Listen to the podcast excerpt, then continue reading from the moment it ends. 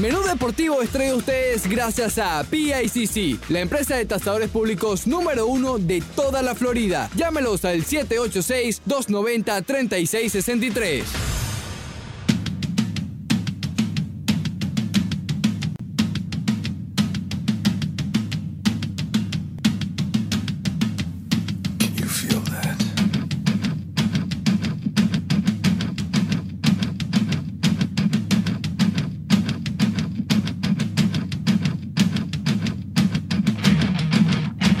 Sí, me, me- me da un poco de miedo. Sí, sí, me da un poco de miedo. Fernando. Broderick. Broderick.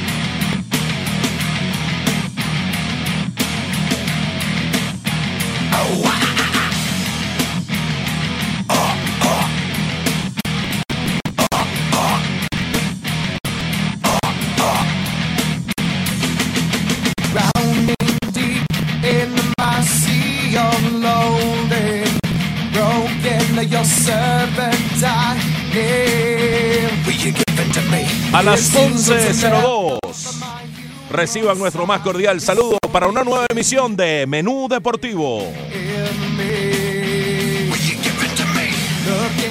Como siempre a través de la 990 ESPN Deportes.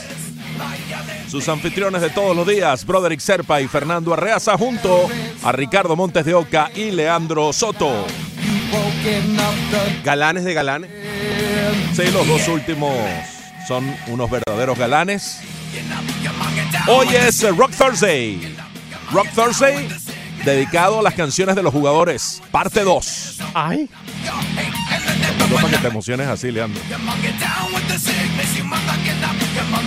Aquellas canciones que escogen los jugadores cuando vienen desde el bullpen, los relevistas, cuando vienen a batear, los bateadores o los abridores que también al momento de estar calentando les ponen un tema de su predilección. Y este es de aquel muy buen pitcher que tenían los Marlins.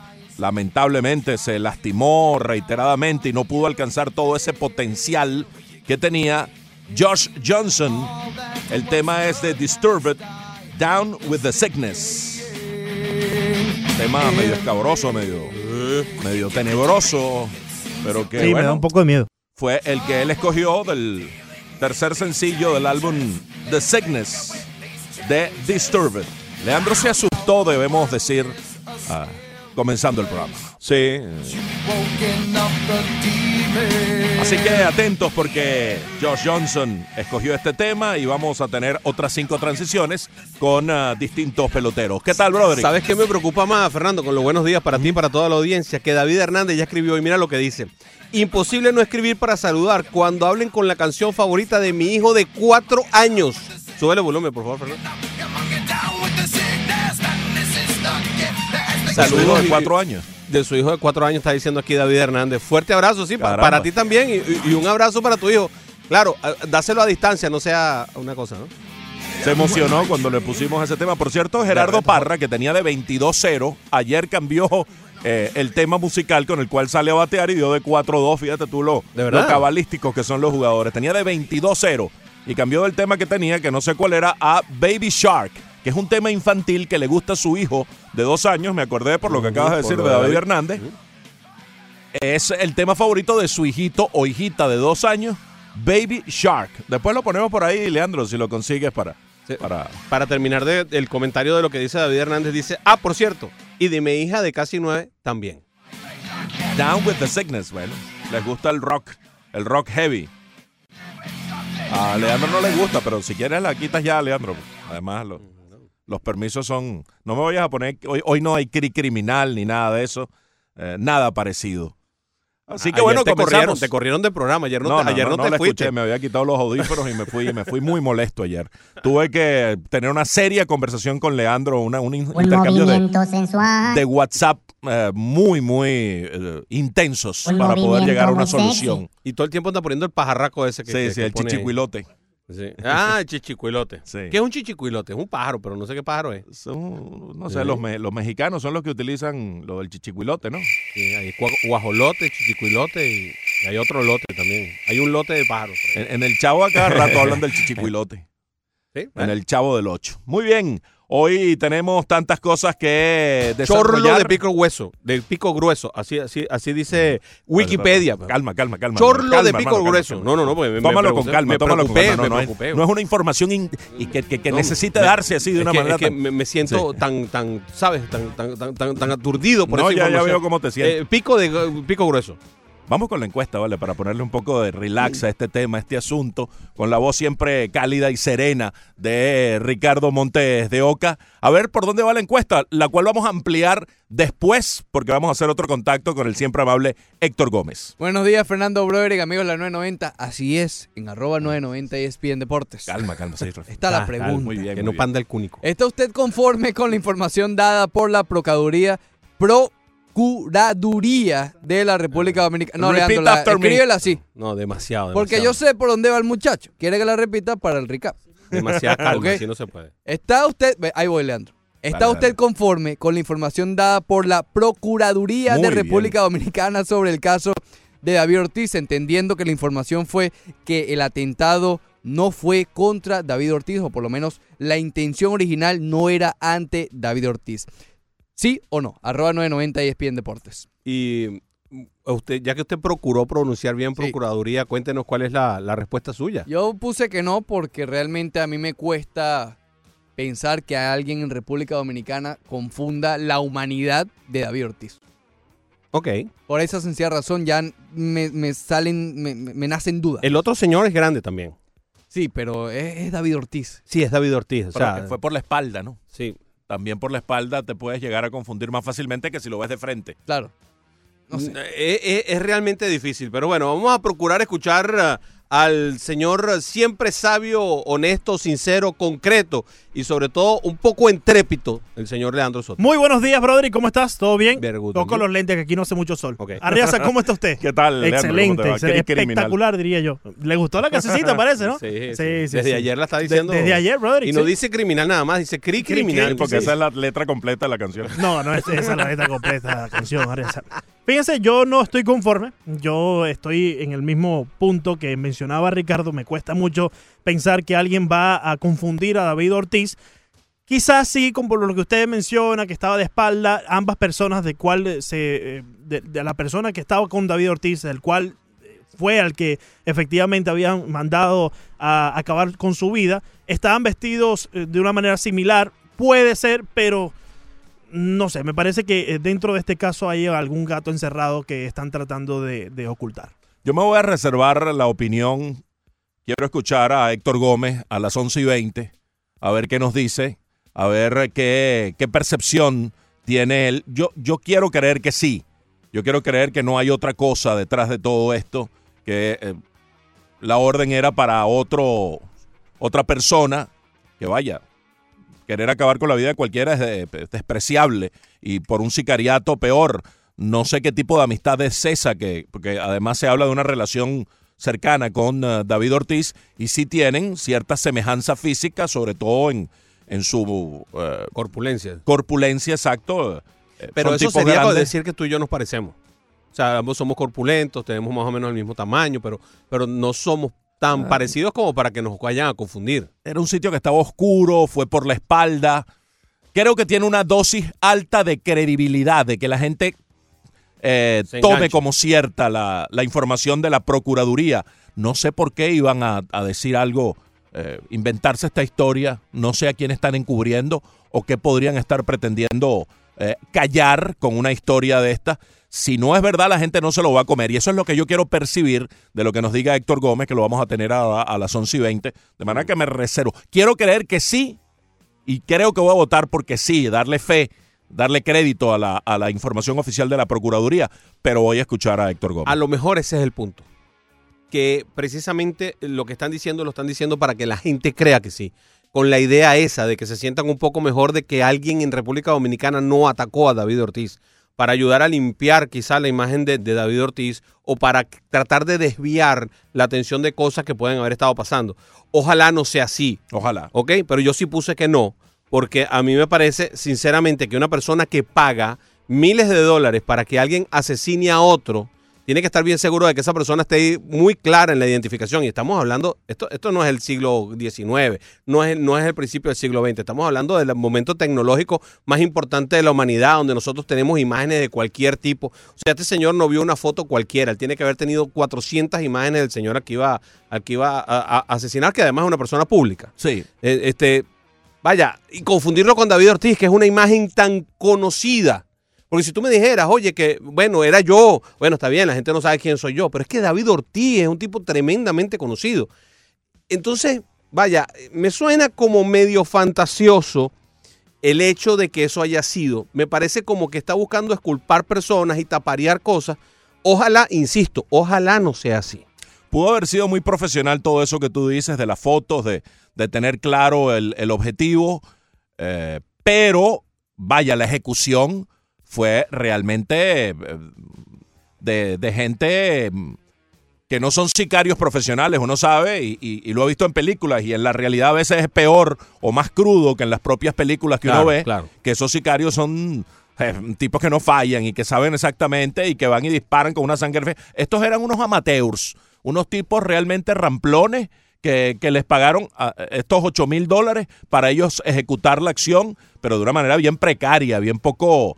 eh, llegaron a una moto casi cayéndose, el tipo ni siquiera sabía disparar bien. Exacto. Entonces, y si tú vas como, como sicario a matar a alguien, le das, le das el tiro donde es, ¿no? Claro. O sea, eh, en fin. Sí, pero me parece muy raro porque al, al sujeto que están diciendo que es el, el autor, el autor mm, intelectual, este es un tipo de dinero Sí. y con un prontuario.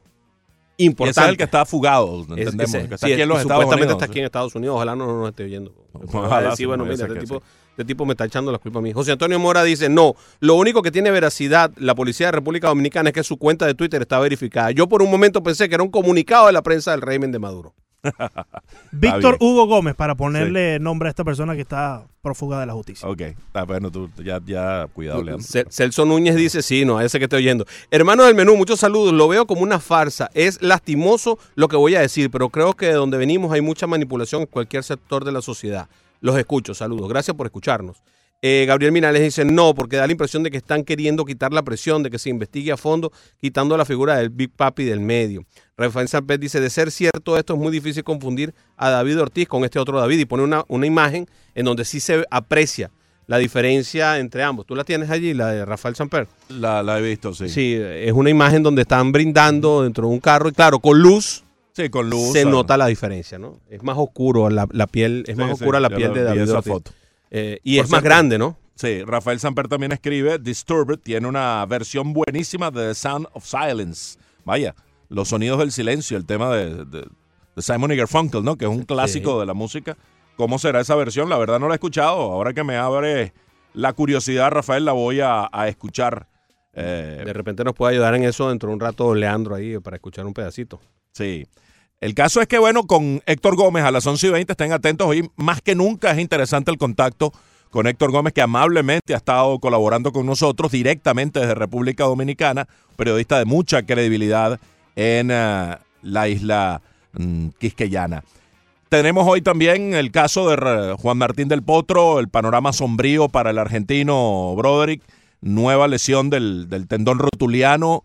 eh, a estas alturas de su carrera, yo no me, a mí no me gusta meterme en la, en la mente de nadie ni, ni, ni retirar a nadie, pero yo creo, me parece, tengo el pálpito de que debe estar rondando en la cabeza del argentino la posibilidad del retiro, dadas las muchas y continuas lesiones, porque esta además es recurrente Sí. que ha tenido en su carrera. Y hemos visto, hemos leído algunas informaciones que han puesto algunos médicos en, la- en las redes sociales y, y se ve interesante, ¿no? Porque eh, básicamente lo que dice fue que se apuró en el intento de regreso, que no debió haber estado allí en Del Rey eh, y que lamentablemente pues esto pudo haber causado que esta lesión se agravara, va muy probablemente a requerir otra, otra intervención quirúrgica y vaya que a veces eh, el sufrimiento físico se convierte quizá en algo que, que- que termina siendo innecesario, ¿no? Llega un momento que ya uno dice, bueno, ya basta, ¿no?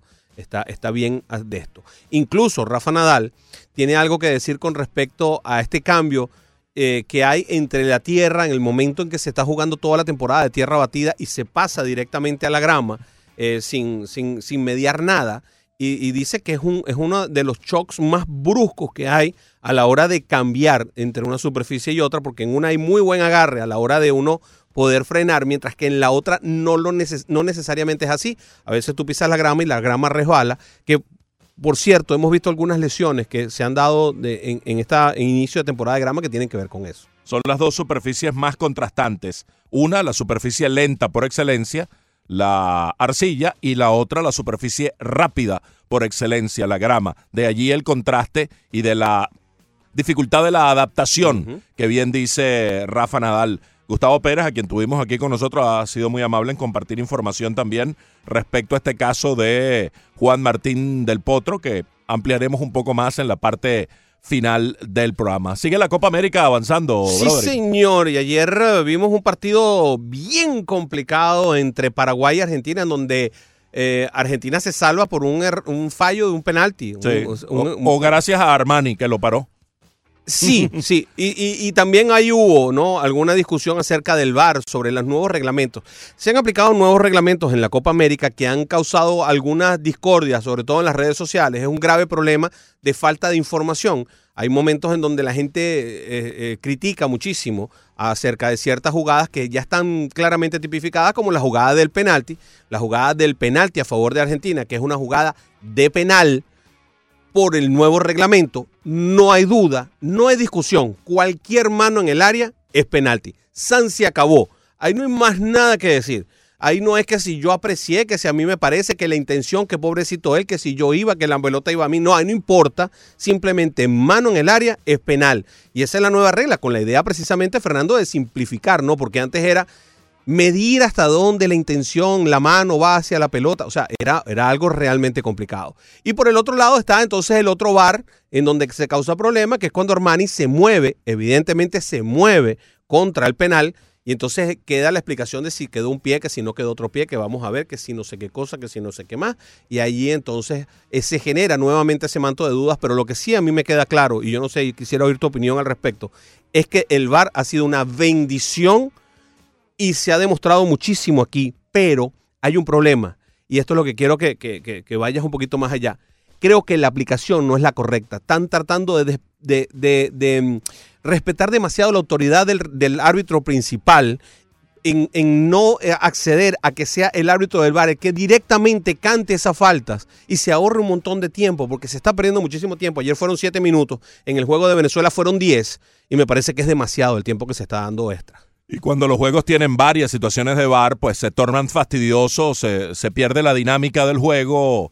eh, el fútbol no tiene esas interrupciones tan largas y eso es lo que tienen que afinar y corregir. Ciertamente la presencia del VAR es bienvenida, la justicia siempre tiene que ser bienvenida y, y- y lo que debe es depurarse el mecanismo. Yo creo que sí, que el árbitro, yo no, no creo que se deba cuestionar o que el, el árbitro principal está allí porque es el árbitro principal. Exacto. Eh, Pero si yo soy, tú eres él- el árbitro principal y él y yo tiene soy- la última palabra. Él cuando va a Ajá. ver el monitor, él tiene la última palabra, Pero la ahí, sigue es, teniendo. ahí es donde se demora. ¿Por qué no hacerlo de esta forma? Tú eres el árbitro principal y yo soy el del bar. Como pasa con el linier. El linier levanta la, la, la bandera y el árbitro principal lo ve y, y canta el, el fuera de juego. Ese- esa es la forma. ¿Por qué no yo llamarte del bar y decirte, oye, Fernando, falta penal? Sí, el, el- el principal también, si considera que hay un offside sin el El bar. juez de línea levantar la bandera, también lo puede decretar por su, porque es el principal. Correcto. O no pitarlo aún le viendo la bandera levantada, porque él considera que no, él, él siempre tiene la autoridad. Y yo creo que eso no se debe resquebrajar. Yo creo que él debe seguir siendo la principal autoridad, pero afinar el detalle de, vaya, en ciertas situaciones que el VAR desde el dictamen en la parte esa interior de la oficina, donde están un poco de tipos con computadoras y está un, árbitro, un también árbitro, sí. de- de- que uno supone tiene jerarquía y conocimiento eh, apegado y absoluto de la regla, pues bueno, en, en ciertas ocasiones aligerar la cosa cuando hay bastante claridad. Pero ante jugadas complicadas va a ser difícil afinar la rapidez de la cuestión porque da la impresión de que siempre el principal va a tener que ir a ver esa especie de cajero automático allí, Sí, es esa especie de monitor que está allí. A menos de que Google lo solucione con esos, con esos lentes que tienen realidad virtual y que en un momento determinado él tenga, ¿no? De ese tipo de cosas. Porque es que uno no, yo no le consigo otra forma sino esa, pues, dispensar, dispensar esa, esa, ese momento a- al otro árbitro. Y lo vemos, por ejemplo, en el eh, cuando pita el penal a favor de, de Paraguay, en donde sí no hay ninguna discusión, él pita Ahí no hay directamente. que y no ir hubo ni revisión. siquiera al bar. Ahí, El- ahí fue demasiado claro. Y no, exacto, él lo siente claro y, y ya. Y en el de Colombia, que bueno, Colombia vaya que buscó el arco y lo ganó bien ganado y debió ganarlo 3-0, 4-0 a Qatar, pero solo ganó 1-0, pero fue una demostración manifiesta de superior- eh, superioridad de la selección colombiana. Hubo un penalti que pitó y que el VAR echó para atrás. Correcto. Eh, entonces, bueno, son ese tipo de circunstancias que eh, no van a escapar. Eh, al tú implementar el VAR, te estás sometiendo a ese tipo de situaciones sin que esto, pues, no implique que se pueda afinar el procedimiento para evitar demoras tan prolongadas. Los Marlins ayer perdieron en extra inning un- otra tremenda labor de su eh, eh, picheo abridor, Fernando. Sigue trabajando tremendamente bien el picheo abridor de los Marlins y luce cada día mejor. En ese juego, Rangel Ravelo, el cubano 209, según Baseball Reference, en llegar a las grandes ligas, se convirtió en el número 171 que da un hit en las mayores, el nativo de La Habana, quien conocemos bastante bien por su actuación en los últimos años en la Liga Venezolana con los Cardenales de Lara. Y ha jugado aquí bastante en el Tamiami Park, además. Muchas notas de las grandes ligas interesantes. Filadelfia en caída libre, Atlanta escapándose, los Yankees que no paran, Boston que sigue con su buen momento. Muchas cosas hoy Matt Scherzer. en el menú. Bueno, ese, el embraguetado Scherzer.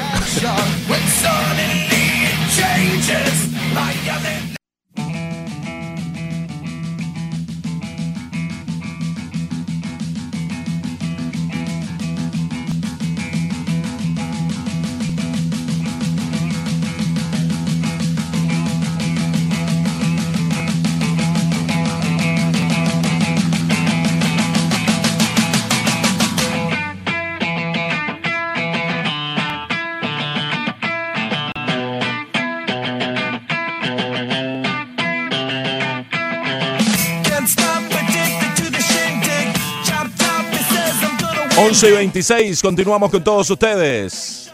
Menú deportivo a través de la 990.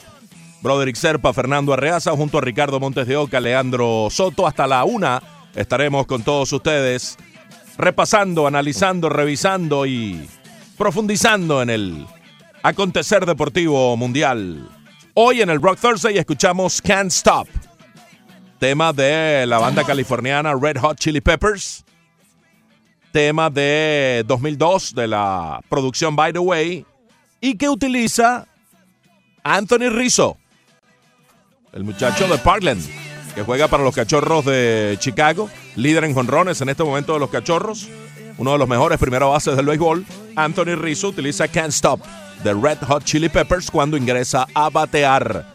El Rock Thursday dedicado a los temas que escogen los peloteros para sus temas durante los partidos. Y continuamos de esta manera. Repasamos la encuesta para entrar en contexto de nuevo, ya que vamos a hacer el contacto con el buen amigo Héctor Gómez. Ricardo, Arroba 990 ESPN Deportes. ¿Está usted conforme con la información dada por la Procuraduría de la República Dominicana sobre el caso de David Ortiz? 83% dice que no, 17% que sí. muy bien. Y saludamos a Héctor Gómez, tan amable, tan profesional, periodista dominicano de mm, Z101 y con distintas actividades. Ha estado pues con nosotros todos estos días con este tema tan álgido, tan complicado eh, del ataque artero a David Ortiz. No sé si escuchaste nuestra encuesta, Héctor, que tenemos colocada en, nuestra, en nuestras redes y, y la gente opina ampliamente hacia no estar muy conforme con eh, el eh, dictamen, digamos, emitido por la Procuraduría ayer en República Dominicana. Esa percepción que recoge nuestra encuesta es la que está prevaleciendo en República Dominicana con, con ese tema un poco complicado. Te, te saludo y te recibo de nuevo agradeciéndote el estar con nosotros, Héctor. Cómo no, cómo no, un placer nuevamente establecer contacto con ustedes. Y bueno, esa encuesta que ustedes ahí acaban de, de dar, los resultados parciales eh, o totales, no sé si ya finalizó, es eh, consustancial a lo que siente el pueblo dominicano. Y de hecho, en nuestra cuenta de Twitter, H Gómez 27, pusimos la encuesta y más o menos la correlación que se advierte entre la inmensa mayoría que dice no estar satisfecho, por así decirlo, con esas declaraciones que dieron ayer nuestras autoridades, le hace el Procurador General de la República, Jean Alain Rodríguez, y el Director General de la Policía, Ney Aldrin Bautista Almonte, es eh, prácticamente el sentir colectivo, porque en el desarrollo de la misma, al margen de que se ofrecieron algunos detalles que entendemos importantes sobre lo que fue ya la, la planificación eh, de lo que fue este lamentable hecho, así como también algunas aristas que quizás no se habían tocado en el experticio que finalmente en el día de ayer se dio a conocer, hay que llegar a la obligada conclusión de que hubo muchas contradicciones, incluso en la parte cuando llegó las preguntas y respuestas eh, de los, nuestros colegas de la prensa, se advertía que por momentos habían eh, ciertas, eh, eh, eh, parecían dubitativos, por así decirlo, en la respuesta que daba tanto el director general de la policía como el procurador general de la, de la República y por momentos incluso el lenguaje corporal los delataba, cuando le hacían una pregunta se miraban eh, uno a otro, como quien dice, la, la responde tú mejor, eh, responde tú, o sea que que, que ciertamente eh, el pueblo quedó muy insatisfecho, por así decirlo, y ya eh, se dio, eh, por cierto, en el marco de dicha conferencia de prensa, el autor intelectual, que responde al nombre de Víctor Hugo Gómez Vázquez, eh, que según nuestras autoridades es un eh, confeso narcotraficante, que incluso eh, detallaban que pertenecía a la al famoso cartel del Golfo, que eh, supuestamente consta de más de 30 personas, y que este sujeto tenía, según las autoridades, diferencias con David Fernández, quien fue la persona que supuestamente estaba, iba, eh, eh, recibieron la orden estos estos delincuentes, estos eh, sicarios para entonces desaparecerlo físicamente, lo que la gente llega a la conclusión, y nosotros también como periodistas, es que no hay ni siquiera desde el punto de vista eh, físico, ningún tipo de parentesco. Eh, la, la, es muy marcada la, la diferencia entre David Ortiz, un hombre corpulento de 6'4", más de 250 o 160 libras, con este David Fernández. Eh, ah, bueno, que en un momento dice la policía que él y nuestras autoridades, ellos tenían un pantalón blanco y una, una camisa, y nosotros nos preguntamos aquí, ¿quién no conoce a David Ortiz? ¿Quién no conoce al Big Papi? O sea, o sea, es algo que hasta los niños, David es parte de una marca país. O sea que esa tesis, yo eh, llego a la conclusión de que ha sido muy débil, muy floja, como decimos aquí en República Dominicana, porque eh, la diferencia es abismal entre uno y otro y, y de verdad que eh, la gente está ávida y se quedó como con ansias de escuchar eh, un parte policial eh, contundente, más fidedigno y más creíble, porque reitero, el común del dominicano quedó muy insatisfecho con esta conferencia de prensa en el día de ayer. Hola Héctor, ¿cómo estás? Un gusto conversar contigo una vez más. De verdad que toda esta serie de llamadas han sido realmente eh, interesantes e, e impactantes. Héctor, me llama muchísimo la atención la inmensa diferencia entre las primeras informaciones que salieron de la propia policía y esta información de la Procuraduría. Las, las diferencias son abrumadoramente grandes. Y mm, yo estuve buscando a ver si había habido una explicación del por qué habían errado de una manera tan profusa en las primeras informaciones y no hubo ninguna. Exacto, incluso un periodista norteamericano, el nombre se me escapa, eh, le hizo una pregunta eh, eh, relativa a que en las mismas eh, investigaciones de la Procuraduría, incluso hay un documento que consta de ello, se hablaba eh, de que en un momento determinado estaban tras las pistas, y cito textualmente, íntegramente decían, de los eh, que intentaron asesinar a David Ortiz.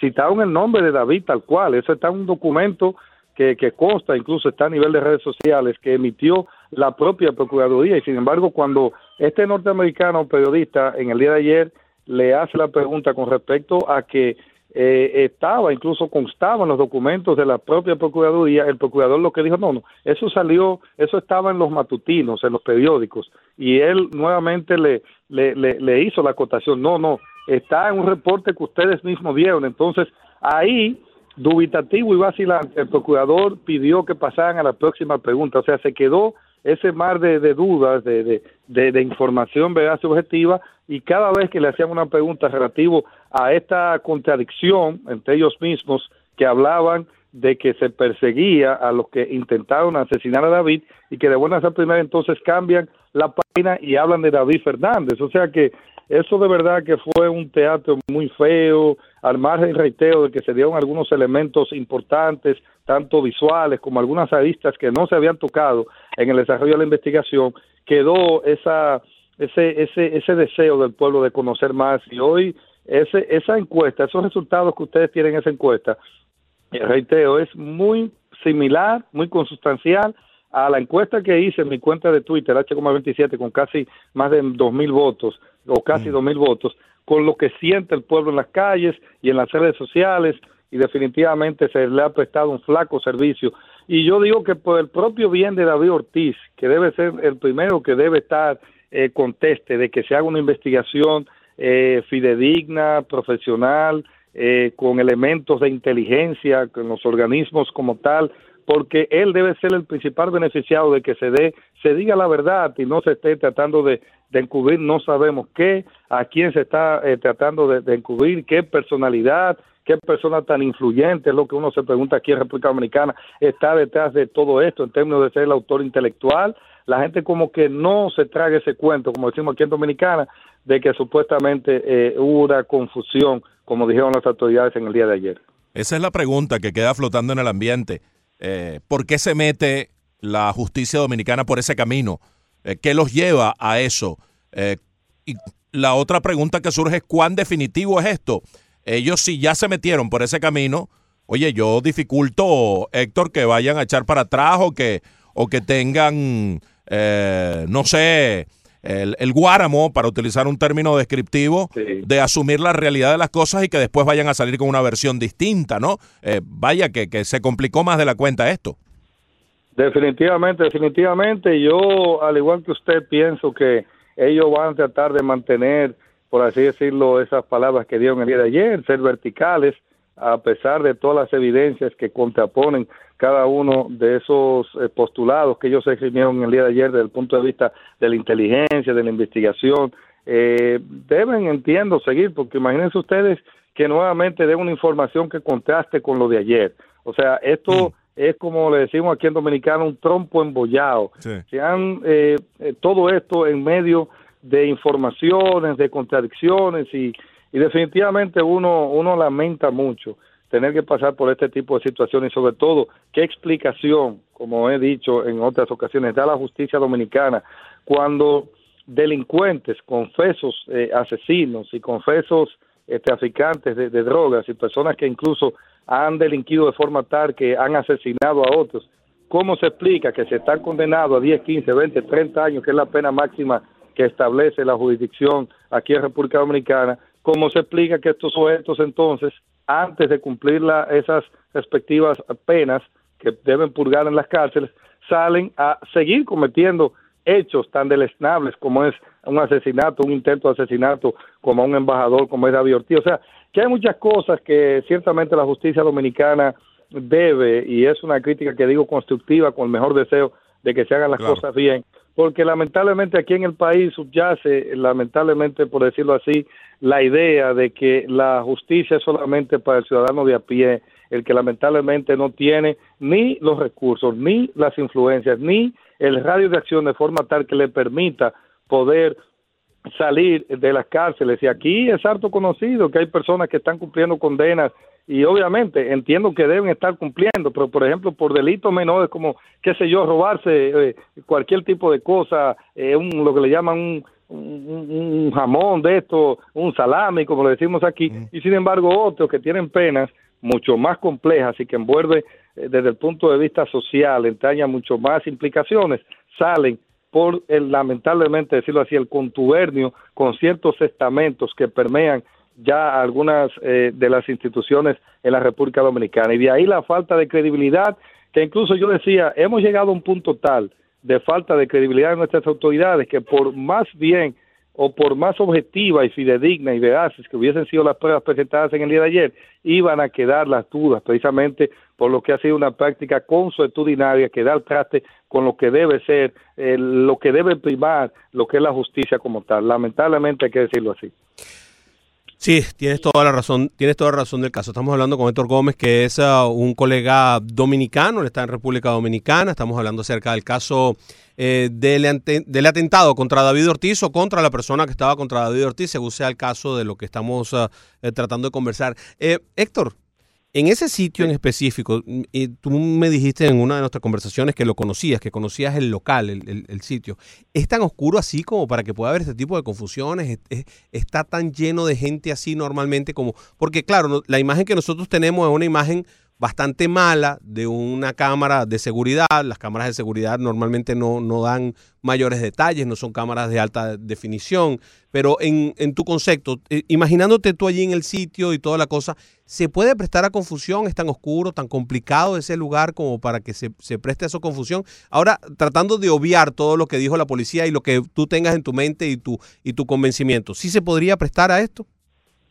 Yo honestamente dudo mucho eso. Yo he pasado por ese lugar, no he estado, pero sí haciendo diligencia cerca de la zona, he visto el lugar, que es, por cierto, prácticamente todas las semanas, eso es casa llena, y de hecho, tanto David Ortiz como este David Fernández, que son amigos, eh, en otras ocasiones han compartido ahí, ellos hacen una especie de peña. Y no sé si ustedes han tenido la oportunidad, porque hay un video de alta definición de la cadena ABC News que sí se advierte cómo este, la persona que le dispara a David, que, oye, eso está más que claro que fue a todas luces a David Ortiz. Es, es, o sea, David Ortiz es una persona, reiteo, que lo conoce todo el mundo, aparte de lo que significa y también por el volumen de, de su, de, su, de su físico, su contextura física.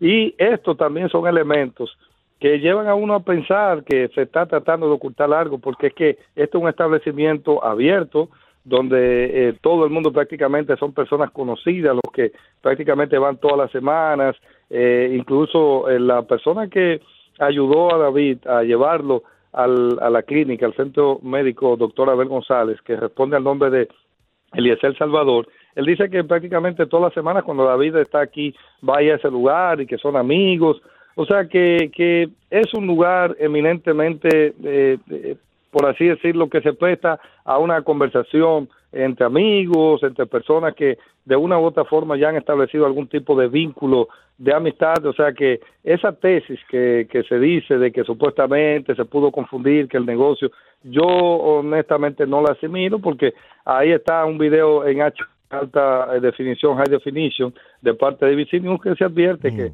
ahí está todo claro, que las personas se conocen incluso. Entre tanto, la condición médica de David Ortiz ha sido eh, colocada de delicada a buena, eh, lo cual evidentemente es un signo muy positivo, pero también imagino cuánto está esperando el pueblo dominicano que David se levante y hable. Él no, él no va a decir nada respecto al caso, obviamente, no creo que, que tenga elementos de juicio para decir, ni será eh, conveniente que diga nada, pero cuánto debe estar esperando el ciudadano común dominicano que David Ortiz se levante y, y le hable a la gente de nuevo, ¿no? Exactamente, eso es lo que todo el pueblo, yo diría que el 100% del pueblo está, del pueblo dominicano esperando eso, que por cierto, el procurador ayer eh, dijo en parte de su de su ponencia en el día de ayer, en esa conferencia de prensa, de que estando David eh, allá en el eh, recluido, como lo está actualmente todavía en cuidados intensivos, él lo abordó, lo interrogó y que David, cuando él le preguntó si, si tenía, que él conociese algún tipo de animadversión de alguien hacia él, que él supiera, David le dijo, según el procurador, de que él no tiene problema con nadie y que no tiene ningún tipo de, de, de situación que lo haga eh, eh, pensar que cuando vaya a un sitio tiene que cuidarse, de usar seguridad y demás. Así que vamos a esperar, eh, ciertamente, y es lo más importante, que la salud de David ha ido evolucionando de forma muy satisfactoria, ya incluso está tomando eh, eh, alimentos eh, ligeros, está dando sus pasitos y está prácticamente ya en una situación que todo luce indicar que quizás ya en los próximos días debe salir de la unidad de cuidados intensivos, que es lo más importante en todo esto, y uno piensa, obviamente, eh, seguidor de, de lo que fue su extraordinaria carrera en Liga Mayor, que lo llevó a ganar tres series mundiales, un MVP en una serie mundial, 541 cuadrangulares y, y todo lo que ha significado el Big Papi en términos de su liderazgo, que esto no le vaya eventualmente a afectar ya en sus posibilidades de cuando le toque aparecer en las papeletas de votación de la Asociación de Escritores de Norteamérica, no le pueda esto, eh, por así decirlo, disminuir sus posibilidades, porque se toma en cuenta tanto dentro como fuera del terreno de juego lo que es la actuación de, de los jugadores que son tomados en cuenta para Cooperstown. Un abrazo, Héctor. Estuvimos hablando con Héctor Gómez. Lamentablemente el tiempo no nos ayuda. Y muchísimas gracias, como siempre, por estar ah, atento a nuestra llamada. Un abrazo. Cómo no, bendiciones y una vez más el honor es nuestro de compartir nuestros humildes conocimientos con todos ustedes y toda la comunidad allá en la Florida, en Miami, y las personas que siguen su tan escuchado espacio.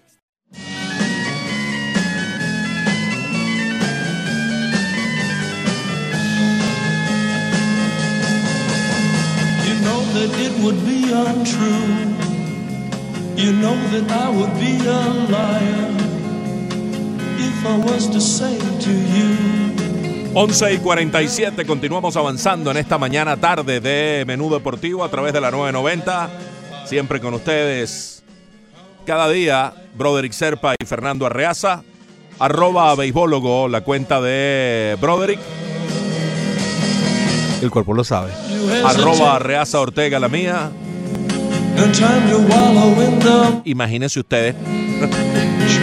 Arroba 990 ESPN Deportes. ¿En serio? funeral 8, eh, ¿Cómo es que es? 786-801-5607, nuestro punto de contacto.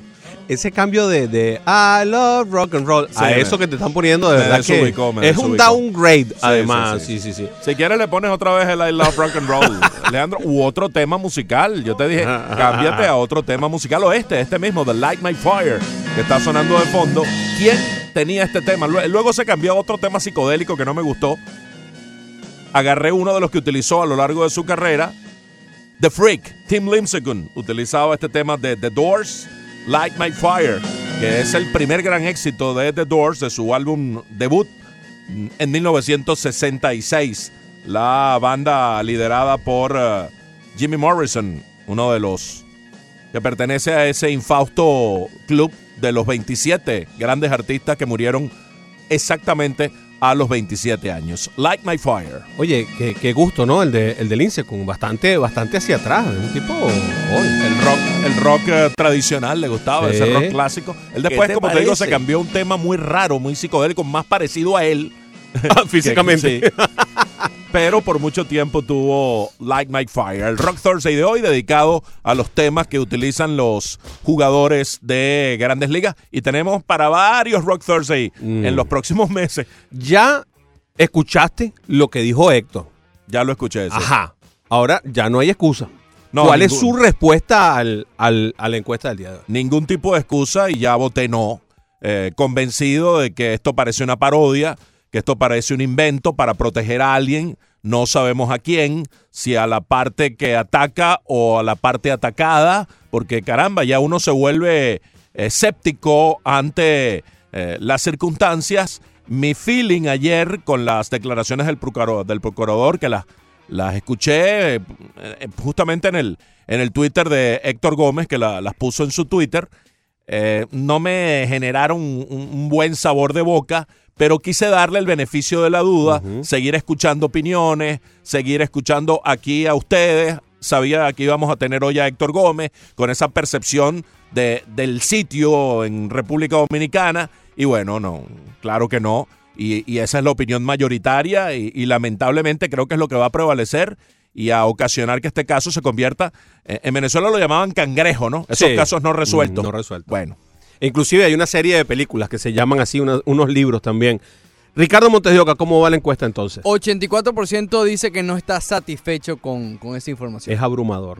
Es abrumador esa cantidad. y lo decía él, que en su encuesta también va en, en esas proporciones. Y en, una, y en una cantidad de respuestas que también es abrumadora. Eh, vamos a cambiar de tema y vamos a hablar acerca de los Marlins, mi querido Fernando. Y te tengo una pregunta, se las tengo a los tres, a ver qué dicen ustedes.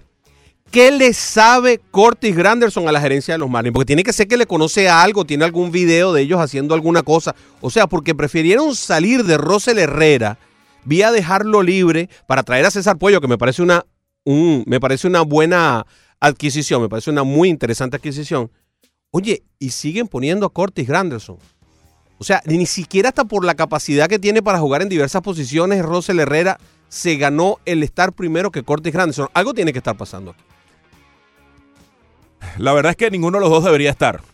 Correcto. Ninguno de los dos. Pero son- por lo menos Rosel tres horas más, ¿no? Sí, pero ya subieron a Yadiel Rivera, que supuestamente va a hacer esa función.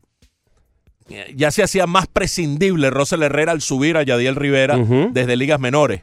Es el que pasa a ser el utility todoterreno. Ahora Yadiel Rivera, que venía de muy buenos números en, Sí. en AAA. Creo que por allí va el, el- la, eh, digamos, el factor desencadenante de esa decisión. Rosel Herrera versus Curtis Granderson y al final es, es Herrera el sacrificado. Tengo un pequeño pero con respecto a eso, y cortico, para que sigas, porque además quiero que te opines acerca del pero. Pero Rosel Herrera puede jugar center field a sabiendas de que estás teniendo que depender de JT, Real- de JT Riddle, que no es un center field natural, y Rosel Herrera lo puede hacer con mucha más naturalidad de lo que lo puede hacer Yadiel. Es así, es así. Eh, Y, y Cortes Granderson no lo puede hacer. Allí lo que diría es que ellos quieren confiar en que JT Riddle se convierta en un center field. Eh, Puello puede jugar center field de cuando en cuando. Harold Ramírez puede jugar center field de cuando en cuando. No es un center field natural, ni Puello tampoco lo es, pero ante situaciones pueden ir y custodiar esa posición. Me parece que el voto de confianza es para Riddle ver si se gana el puesto, si echa para adelante, todavía es un pelotero joven y si la transición de posición puede ayudar a que se establezca en las grandes ligas. Es el último tren Sí, de sí. JT Riddle. No si se le escapa este y si no lo aprovecha, creo que ya se le acabaron las oportunidades. Pero son una serie de, de decisiones confusas, complicadas. eh, pero bueno, tratando de, desmen- de desmenuzarlas, creo que por allí van las cosas. Porque Puello es un left field. O sea, él no es un outfield en general, él es un left field. Sí. Igual que Harold, Y Ramírez es un right es field. un right field. Ya tienes esas dos posiciones decididas. Sabes que JT Riddle va a ser tu apuesta para jugar en el center field y que tienes a Louis Brinson en las menores y a Magneur y Sierra en las menores. ¿Qué pito toca Cortis Granderson en todo esto? Lo peor es que el día, el, el día de que llega César Puello, el segundo bate del equipo, es, es nuevamente estando en la parte de adelante de, de la ofensiva del equipo de los Marlins, vuelve a ser Cortis Granderson. Sí, ha venido colocando Mattingly últimamente a Miguel Rojas como primer bate. Gracias a Dios. Ayer pone a Granderson de segundo. No tiene un, un día tan malo ayer Granderson de 2-1 y recibió un boleto. Se pasó un par de veces. Ellos siguen creyendo en que Granderson es una buena influencia allí adentro en el, en el dugout. Eh, creen que en algún momento puede ayudar un poco más desde el punto de vista deportivo. No solo la influencia, porque no, no por eso está fundamentalmente ahí. Esa es una razón para darle un poquitico más de cuerda Si no, contrátalo de coach. Si para claro, eso ya es, de una vez que él diga que quiere hacer una transición. eh, pero yo creo que ellos deben pensar que en algún momento él va a rendir un poquito más. Alguna evaluación ha hecho que es mucho más cercana que la que nosotros hacemos, pero Vox Populi, el, el comentario generalizado, incluso de gente que ve diariamente a los Marlins tan de cerca como Jiki Quintana, como Beto Ferreiro o como eh, Nápoles, José Luis sí. Nápoles, pues bueno, eh, están en, en- en- en esa, en ese criterio que prevalece en la ciudad. Fíjate que, y te quiero, y quiero hacer esta acotación porque yo he sido muy crítico con Granderson. Yo, yo fui un admirador muy de, de Curtis Granderson. En sus, en sus buenos momentos me parecía que era de los mejores de las grandes ligas por, por, su, por lo completo que era. Incluso una vez un título de Meridiano, una portada de Meridiano, que fue un trabajo que yo hice, lo mandé a titular de esta forma, grande en mayúscula, R-S-O-N en minúsculas, como para que quedara claro lo grande que había sido Granderson en, en- en la nota que estaba haciendo. Sí. Y, y fue portada porque en ese mismo día, bueno, fue estaban en, en postemporada y el hombre pues, hizo una cantidad de, de barbaridades con el bate que fue una cosa sensacional. Pero este Granderson no.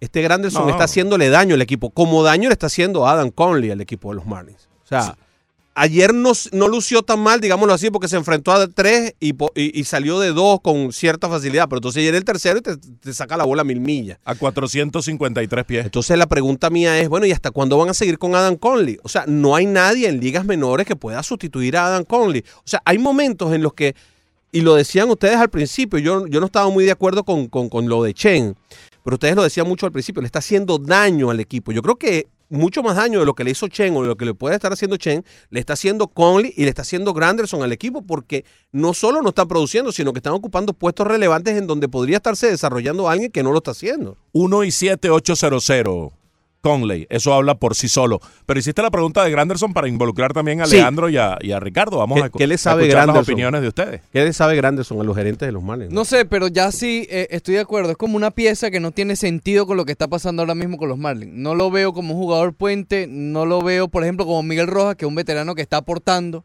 Eh, ¿No es una ficha de cambio? es algo. sí, no, yo creo que ya a este punto. No. Eh, lo veo incómodo. Veo, veo que su pieza es una incómoda para lo que está intentando hacer el equipo de Miami. ¿Qué opina usted de Granderson, mi querido Leandro?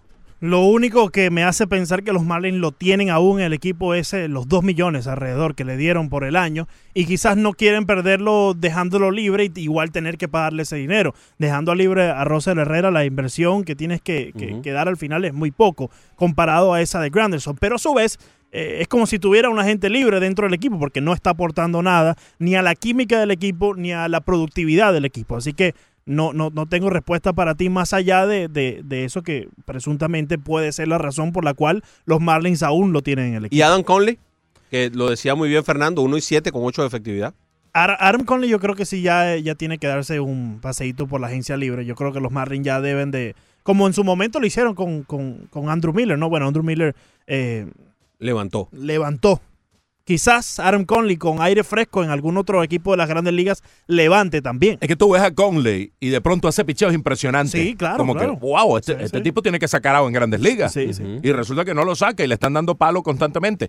Un poco lo de ayer, el contraste de ayer que tú decías ahora mismo. Los dos primeros outs los saca confortable, poncha uno, pareciera que tiene dominio de la situación y luego le mete esta tabla. Bueno, Paul Goldschmidt le mete una tabla a cualquiera.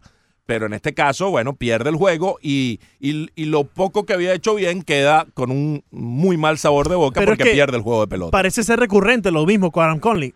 Llega a una entrada, saca sus primeros dos outs y ya el tercer out se le hace tan difícil que viene un Paul Goldschmidt o cualquier otro jugador y empieza a formar un rally a favor de su equipo. Hay una canción que dice, lo tuyo es mental. Eh. ¿Funciona Conley o no funciona Conley? Ok. Tajante. El que funcionó ayer fue Sergio Romo, que sacó un cero de leyenda en el noveno inning. Parecía que los Marlins perdían en el noveno, después de haber empatado en el octavo con un sencillo de Miguel Rojas. En el cierre del noveno, a Romo le dan esa papa caliente de bases llenas sin out. Bases llenas sin out. Procede a punchar a Harrison Bader y luego obliga a Marcelo Zuna a batear para doble play, donde Miguel Rojas hace una lectura perfecta, porque estaban jugando cuadro adentro, porque pierde con la de tercera. Correcto. Y sin embargo, con esa rapidez mental de anticipar la acción, sale el roletazo tan de frente que está cerca de la almohadilla y, e inicia el doble play. Así que la reacción mental, porque pudo haber venido por la goma. Correcto. Que era lo que se esperaba que hiciera, ¿no? Claro, al estar cuadro adentro es lo más propenso, lo más natural que haga, pero probablemente hubiera sacado un solo out, quede el inning vivo y quién sabe si el que viene después te, te da el batazo para ganar. Y el doble play por home es dificilísimo. Muy difícil, porque además Marcelo Zuna no es un corredor tan lento, es un tipo que Eh, se no, desplaza y- bastante y, bien. ancho, porque ahí el problema es la diana que te puede dar a primera base para el tiro del receptor. El caso es que Romo tiene ese cero de leyenda que parecía indicar que los Marlins tenían la posibilidad de ganar, pero bueno, en extra inning tampoco les va bien 2 y 5 en extra inning para los peces. No me abandones un poquito a los Marlins porque quiero hacerte la pregunta de cuál es tu apreciación de César Puello. Me parece que es una muy buena inclusión, pero queremos, quiero, quiero que hablemos un poco con respecto a él. También vamos a hablar un poquito de Rangel Ravelo, que ayer se convirtió También. en el, en el cubano número 171 que da un hit en las grandes ligas.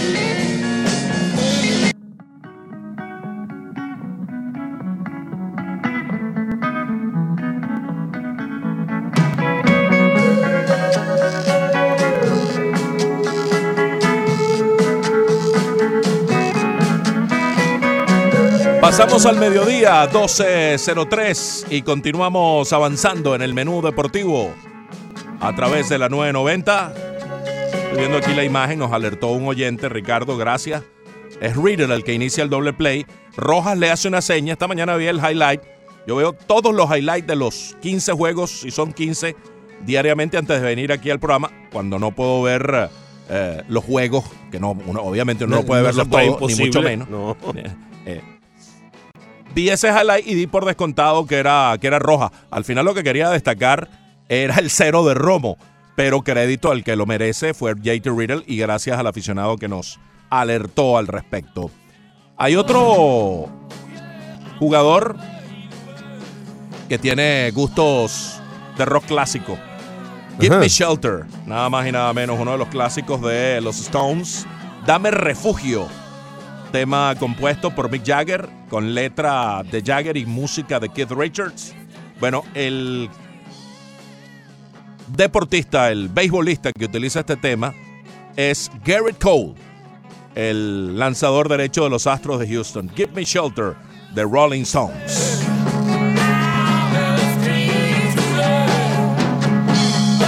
Give me shelter. Oye, te tengo una notición, Fernando. Pero una notición fenomenal. Las buenas noticias siempre son bien recibidas. Tenemos una buena oportunidad de ganarnos un dinerito, mi hermano. Un dinerito extra. Eso es una gran noticia, ¿verdad? Claro que sí. Ah, bueno, vamos a dejar que eh, el señor Ricardo Montes de Oca nos hable un poco más porque hay un nuevo concurso, un nuevo, una nueva competencia, un nuevo reto que tiene en la 990 y ESPN Deportes para todos nuestros oyentes con la idea de que te ganes un dinerito extra. Sí, hoy a partir de la una de la tarde, todos los días, hasta que termine la Copa América, a la una, eh, mediante nuestra aplicación Actualidad Media Group, vaya descargándola, porque a la una de la tarde le va a llegar una notificación, usted le da a aceptar e ingresa a una trivia que es en vivo, no es como los juegos normales que uno entra a jugar cuando uno quiere, no. A la una de la tarde será la trivia en vivo, serán 10 preguntas con respecto a la Copa América. En vivo. Y en vivo. ¿Cuánto Y tiempo dura? 15 segundos cada pregunta. Oh, wow, ajá. Eh, y bueno, el que responda más, digamos, se lleva un premio en dinero en efectivo. Ok, entonces yo bajo Actualidad Media Group, que es una aplicación que ustedes se consigue en iOS y en Android. Es ¿verdad? correcto. Para Apple y para Android. Por cierto, ya está un update para la gente que lo tiene. Cuidado, hay que abrirla temprano porque hay un update que está haciendo que me imagino que es exactamente ese update para, para incluir la Sí. trivia. Hace el, hace el update, abro la trivia y entonces empiezo a responder preguntas, pero tiene que ser a la una de la tarde. A la una de la tarde comienza, correcto. No Apenas puedo termina antes. el menú deportivo. No puedo antes, Ni después. ni después. ¿Y, eh, ¿y cuándo se acaba? No, no, no, no, no se Cuando sabe. termine la Copa América. Es durante lo que queda de torneo de Copa América. Lo que queda de torneo. Y Pregunta todo- sencilla, Todos ¿no? los días va a haber un ganador. Si usted no responde las 10 preguntas correctas, correctamente, no se preocupe que puede comprar una vida para continuar jugando. O si no, si a lo mejor contestó 9, oye, a lo mejor usted es el que más contestó de todos los que Ah. participaron y se gana el dinero. Todos Correcto. los días va a haber un ganador. Cuando usted abre la aplicación, entonces le aparecen tres rayitas amarillas arriba a mano derecha y usted clique allí y aparece como un dado que dice Inside Game. Ajá. Ese es el sitio donde usted tiene que aplicar, o sea, entrar y entonces ahí le aparecen, le aparece extra vidas, obtener más vidas, el top 100, hay un top 100, o sea que usted para- puede dejar su nombre allí grabado. Para ver cómo está el ranking. Y entonces, y arranca la una. Correcto. En a punto. la una de la tarde en punto. Ok, muy bien, entonces hoy a la una en punto y se puede ganar cuánto? Mucho dinero. Mucho.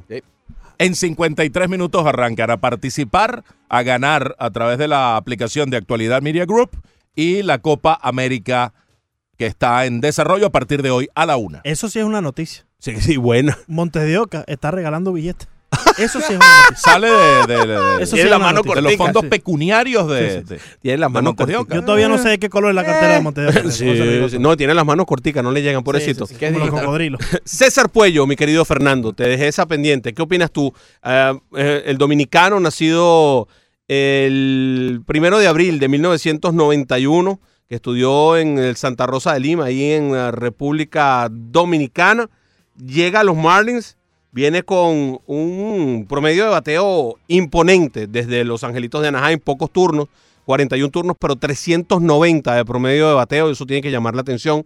No ha sido así anteriormente, tiene 28 años de edad y es un left fielder natural.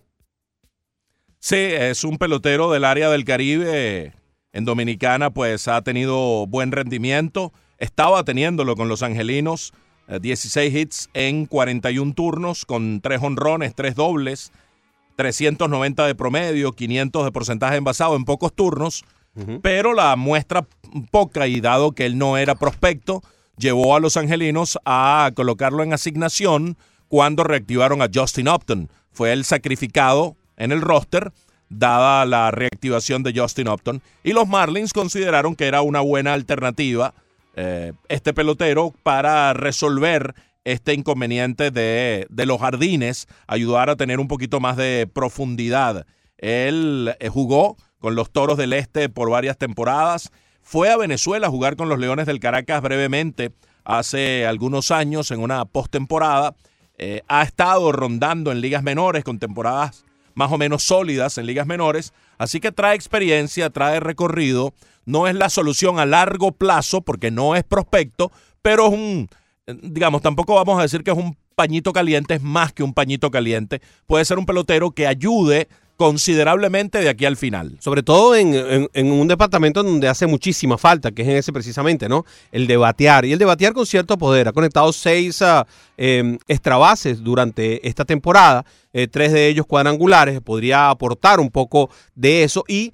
Es muy importante, mis queridos amigos, que aunque son 50 turnos, nada más, 50 apariciones legales, el tener 500 de porcentaje envasado quiere decir que se ha envasado la mitad de las veces que ha estado allí dispuesto para batear, lo cual es importantísimo un equipo que tiene un porcentaje envasado que tiene, que tiene deficiencias en el porcentaje envasado. Y si sumas eso a lo que venía haciendo con la filial AAA de los Angelinos, de Los Ángeles de Anaheim, con el Salt Lake, sumar lo que hizo en grandes ligas en esos pocos turnos, en esas pocas apariciones, con lo de ligas menores, pues bueno, tienes una actuación, un panorama un poquito más amplio.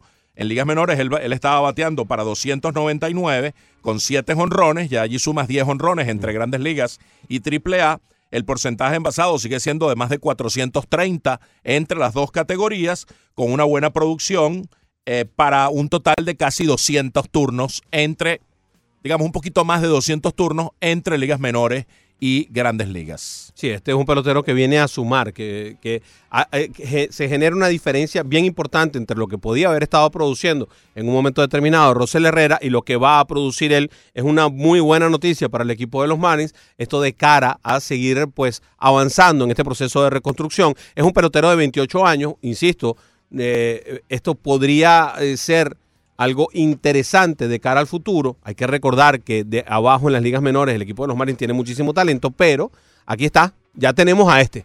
Eh, se estaba hablando de que se necesitaban, bueno, ahí empiezan a llegar y empiezan a llegar y muy baratos. Subrayo, insisto, no es una solución a largo plazo, es para esta temporada. No creo que Puello al final, es, salvo que tenga una actuación impactante, se quede como una alternativa, como una opción válida para el futuro de los Marlins, porque ya tiene 28 años y porque nunca realmente ha sido un verdadero prospecto en eh, ligas menores ni en grandes ligas. Él ha jugado left field y right field básicamente en su breve transitar por ligas mayores. Edner García nos dice, las primeras declaraciones oficiales de la Procuraduría, y esto hablando acerca de nuestra encuesta, hablaban del arduo seguimiento de Ortiz. En principio se habló de casi 8 mil dólares que habían pagado los sicarios. Es confuso, debemos esperar más informaciones. Germán Ugarte dice, por favor, esta es la imagen que me viene a la mente al decir que se equivocan de identidad en el atraco y pone una foto de la película Twins, ¿te acuerdas? Hmm. Gemelos. Sí, Danny- Arnold Schwarzenegger y Danny DeVito. Perfecto. José Olivero nos dice saludos. Eh, con este tema de David Ortiz ya escuchamos lo de la versión de que fue confundido. Ahora pregunto, ¿y la versión de la dama preguntando por él en la clínica qué? Es una muy buena pregunta. Eh, Manny Braves, para ti, eh, mi querido eh, Ricardo, si estoy escuchando por la aplicación, ¿quiere decir que ya está update? ¿O debería cerrarla y volverla a abrir? Debería estar updates, pero puedes revisar yendo a la aplicación, como decía Broderick, en las rayitas de la esquina superior derecha. Si sale el- la opción de Inside Game, que sale un dadito, ya usted está listo. Muy bien, muchas gracias, Ricky. Muchas gracias. Quedamos en hablar también de Rangel Ravelo, este cubano de La Habana que debutó en las grandes ligas, ya fue subido hace un par de días, de 27 años, con una larga experiencia en Venezuela con los Cardenales de Lara, un bateador de, de más de 350 de por vida en una liga exigente como la venezolana, y que en ligas menores también ha tenido pues buenas ah, actuaciones, buenos desempeños con ah, averaje de por vida en ligas menores de, eh, aquí teníamos el número, de 301. Eh, o sea, es un bateador de bien, 300 claro. en todas las ligas donde ha jugado sin que se le hubiera dado la oportunidad todavía de ascender a las grandes ligas. Ayer da su primer hit, es el cubano 209 según Baseball Reference, en ese rico historial cubano de presencia en las grandes ligas, el 209 que llega a las mayores y el número 171 distinto que conecta al menos un imparable. Nosotros hemos escuchado tanto acerca de, de Rangel Ravelo y, y ha- y ha tenido tanta historia en Venezuela que uno se imagina que es un poco más viejo, pero apenas tiene 27 años, todavía está en, en el timing, en un buen momento para eh, tener una carrera importante en las grandes ligas. Sí, seguro. Con 27 años hay oportunidad de eso. Este año en Ligas Menores estaba bateando para 333 con 9 cuadrangulares, 42 impulsadas. Estaba teniendo muy buenos números con 17 dobles. Uno de los obstáculos para él es que no es un jonronero. No es un tipo que despunte eh, porque dé muchos honrones en ligas menores. De hecho, su tope es 13 en alguna campaña. En Venezuela sí uno le ve poder y da cuadrangulares con, con alguna frecuencia, pero no es el típico slugger. Él puede jugar en primera. En Venezuela también lo hemos visto jugando en el jardín derecho con bastante eficiencia. Así que vamos a ver cómo se dan las cosas para Rangel Ravelo. Ayer comenzó como el primero base y luego dio paso a Paul Goldschmidt y Paul Goldschmidt termina definiendo el juego de pelota en esa victoria de San Luis sobre Miami, dos carreras por una. En ese partido, Miguel Rojas, que fue primer bate del, eh, del equipo de Miami, de 5-2 con una empujada, fue el único pez que conectó más de un imparable en el encuentro. Otros que conectaron hit fueron Granderson de 2-1, eh, Alfaro que también batió de 2-1 viniendo desde la banca sustituyendo a Holiday y también a eh, Dean que también vino desde la banca conectó de 2-1. Ayer hubo un poco de historia en las grandes ligas con el triunfo número 250 de Charles Carsten Sabatia, CC Sabatia, una sólida actuación de seis innings. El viejito le ganó al, al, novato, no al novato, al joven. Mataron a palo. Blake Snell le fue infame, no pudo sino sacar un out y salió en el propio primer inning totalmente descontrolado. Y bueno, y el viejito en cambio se fue a seis innings para esa victoria 250. Qué extraño lo que está pasando con Blake Snell después de haber tenido el campañón que tuvo la temporada pasada, lo que está sucediendo esta temporada con él, porque no es la primera vez que lo sacan con una camisa de palo en el, eh, empezando los partidos. Ya creo que debe estar generando preocupación en el equipo de Tampa Bay porque no anda bien, algo está ocurriendo sí. con uh, Blake Snell. Sabatia se une a una lista muy selecta de pitchers en la historia que han logrado al menos 250 victorias y al menos 3.000 ponches, cosa que consiguió también en esta misma campaña. Ellos son Walter Johnson, el Big Train, Bob Gibson, Ferguson Jenkins, Gaylord Perry, Tom Seaver, Phil Nicro, Don Sutton, Steve Carton, Berkeley Levin, Nolan Ryan, Roger Clemens, Greg Maddox y Randy Johnson. De ese grupo que hemos mencionado, solo Sabatia, uh, Jenkins, Bly Levin y Gibson y Bob Gibson no han ganado 300 juegos. Ninguno de los cuatro que ya se retiraron hace un buen rato llegó a 300 victorias, pero sí a 250 y 3.000 ponches y difícilmente, por no decir imposible, Sabatia llegue a 300 juegos ganados ya que anunció su retiro al terminar esta campaña. Pero de todas maneras, ese grupo es realmente importante y, realmente selecto. El único que no está en el Salón de la Fama es Clemens. El único es Clemens por razones que, que, que, no tiene que ver con su calidad. Van además. más allá de ese, de ese desempeño que puso sobre el terreno de juego. ¿Será Sabatia un Salón de la Fama? Yo creo que sí, que no debe haber ninguna duda en que Sabatia va a ingresar a, a Cooperstown. Tal vez no en el primer año, quizá. Yo creo que sí puede ser material de primer año, pero va a estar seguro en el Salón de la Fama y con un porcentaje de votos que ronde el 90%. Sí, Correcto, yo creo, yo creo también. A mí me da la impresión de que Sisi Sabatia es material del Salón de la Fama en este nuevo béisbol en el cual no hay ganadores de 300. Este, o los ganadores de 300 son eh, o van a ser a partir de ahora una verdadera extrañeza. Yo creo que con 250 victorias Sisi Sabatia ha dejado su impronta en el béisbol de las grandes ligas. Esos 3.000 ponches también lo llevan en, en, ese camino. No van a ser muchos los que van a lograr esa, eh, eh, ambas cosas va a haber varios que van a llegar a los 3.000 ponches. El ponche se está haciendo cada vez más regular, más recurrente y va a haber de ahora en adelante una buena cantidad de lanzadores que pueden llegar a los 3.000 ponches, pero cada vez también van a ser menos los que van a poder llegar a 250 victorias y eso se va a convertir en el gran medidor. En vez de 300, va a tener que bajar ese rasero a las 250 para, para la mayoría de los lanzadores. Hay dos casos recientes que sirven de referencia para poner en contexto lo que puede ocurrir con Sabatia. Mike Musina, que tampoco llegó a 300 juegos ganados, uh -huh. tuvo más que Sabatia, pero no ponchó a 3000 y una efectividad más o menos similar a la que tiene de por vida Sabatia de 3.71 y Roy Halladay, que tuvo una mejor efectividad que los dos, pero ganó poco más de 200 juegos.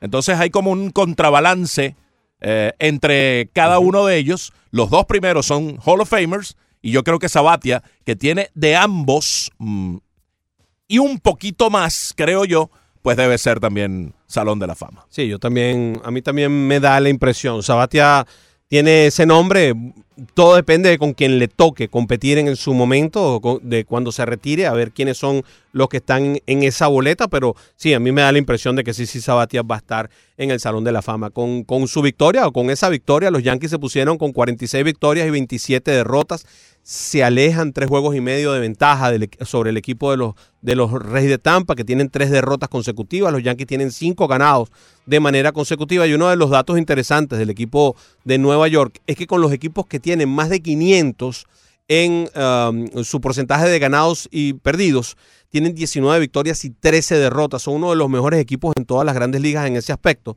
Y es un aspecto muy importante porque ese es el aspecto que te dice que tú puedes ser un gran contendiente después, cuando llegas a estar en eh, la postemporada. Houston es el mejor de todos, eh, jugando con los equipos de más de 500, tiene 31 victorias y apenas 16 derrotas. Ha jugado más con equipos que están por encima de 500 que los Yankees de Nueva York. Le ganan a los buenos y eso siempre es Sí. importante. De pronto Boston está a solo tres juegos de Tampa Bay. Boston que ha ganado 7 de 8. Tampa Bay que viene de ser barrido por los Yankees se aleja de Nueva York de ese primer lugar, pero se le acerca a Boston, que es lo más grave para el equipo de los Rays. Boston le ganó ayer a Minnesota 9 a 4.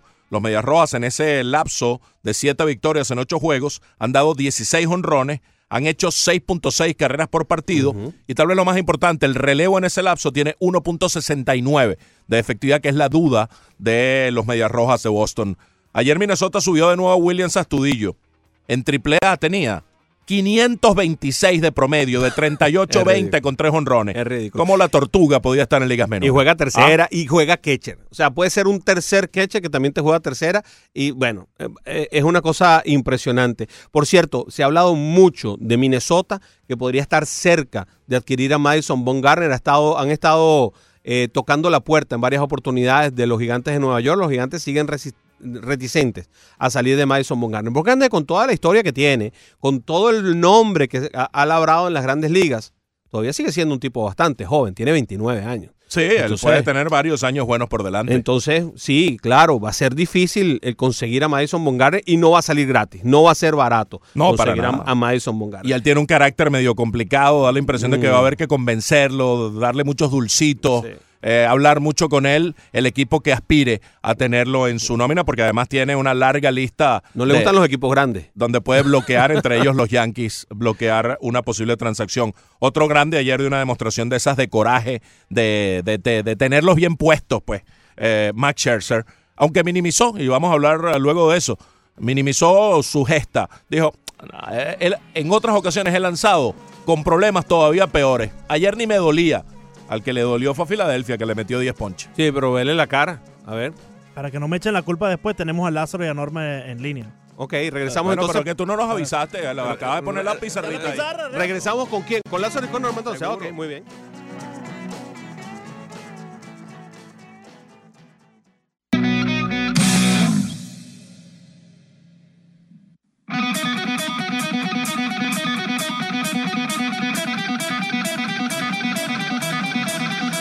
Ese riff rap de guitarra es extraordinario. De Angus Young, de la banda ACDC, ACDC. Thunderstruck para continuar con nuestro programa a las 12 y 26. Ajá, y este tema es de un jugador de los Marlins, de un jugador de la ciudad, de un equipo del equipo local. A ver, vamos a jugar un poco. ¿Qué personalidad de esas que tienen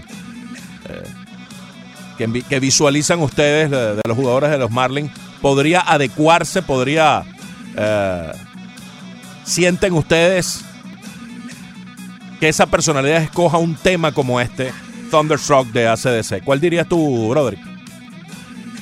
Jugador de los Marlins. Jugador de los Marlins. Que se parezca a esa personalidad. Eh, Cortis Grandes. Eh, no, Ricardo. Creo que, no creo que sea latinoamericano. ¿Actual, Eh, Arriaza? ¿Actual jugador? Actual, actual. Tiene una cara de Brian Anderson esa, esa, esa canción. Leandro. Eh, actual. En este, en este Está temporada. en la nómina. te lo has dicho un montón este de momento. veces. Eh, no es el Rito, porque el Rito tiene un country music. Yo te diría. No, yo creo que es un Gary Cooper. Yo creo que es un Gary Cooper. Raspados los tres. Ay, Caramba. perdimos los tres. ¿A quién Entonces, será? Freddy-. Freddy Entonces, González? Les voy a dar otra ayuda. Hola, hola. Está no. en la lista de, de lesionados. Ah, no, imagínese. Caleb Smith. Ah, Ah, bueno. Caleb Eh, Smith es rockero y utiliza Eh, Thunderstruck. De ACDC hoy el Rock Thursday dedicado a los temas que utilizan los jugadores, que los utilizaron en un momento, actualmente. ah, buena la trivia esa, Reza. ¿Te No estaba pagando? ¿no? Ah, no, no. Hubiera hecho una apuesta y me llevo unos, unos realitos aquí. ¿cu- cu- ¿Cuándo hacemos otra? A mí me gustó, ¿te gustó? Está buena la trivia. Está buena esa. Eh, Yo dije una muy lógica. Leandro divirtió grande. bastante. Sí, Tú pues, tienes una fijación con Corte, que estás como banderita Villegas. ¿Qué le pasa a Andrés? También. También. Banderita tiene una fijación. Cada vez que lo ponen de primer bate, ahí está el hombre poniendo la alineación en Twitter. No sé qué es peor, ¿Hasta banderi- cuándo, banderita Ricardo? con Granderson o Leandro con el Chief. Sí, no sé qué es más intenso. ¿Hasta Ya cuándo? se quedó calladito? Leandro. ¿Hasta cuándo? No, es que lo del chip. eh, Imagínense. ¿qué más puedo hacer yo? Tú lo admites. ¿Qué más puedo hacer yo? Mira, quedamos en recibir a Lázaro y a Norma, si no, Leandro se molesta. Lázaro, bienvenido. Muy buenas tardes, Fernando, Ricardo y Leandro. Buenas tardes. Es un placer escucharlo, siempre es un placer, hermano, escucharlo, de verdad. Eh, Fernando, estaba, estaba por, por- vaya, estoy mirando, eh, la Copa América no me está llenando de verdad, de verdad, como que yo esperaba. Ya no, no sé, me- estoy, me está fascinando más la vista ver el campeonato de mujeres Hmm. que Estados Unidos y Suecia están prendidos, mi hermano, es increíble, Estados Unidos está empatado, pero está arriba por goles en el primer lugar en la, en lo que la, la- la clasificación en la tabla donde está Estados Unidos y Suecia. Pero es increíble, hermano, cómo están jugando, cómo están jugando Estados Unidos, de verdad, es increíble. Hay que ver esa mujer también, todos los equipos están jugando en fútbol, vaya, me está, me llena más, mi hermano, no sé cómo existe, pero están jugando mejor que, los que los hombres en este campeonato. No sé si es la, también el arbitraje que hay, pero las mujeres están jugando tremendo, tremendo campeonato del fútbol. Gracias, mi hermano, y que pasen una gran tarde. Igualmente, Lázaro, muchas gracias. Abrazo, Lázaro. tiene un muy buen nivel, es un evento de primer orden.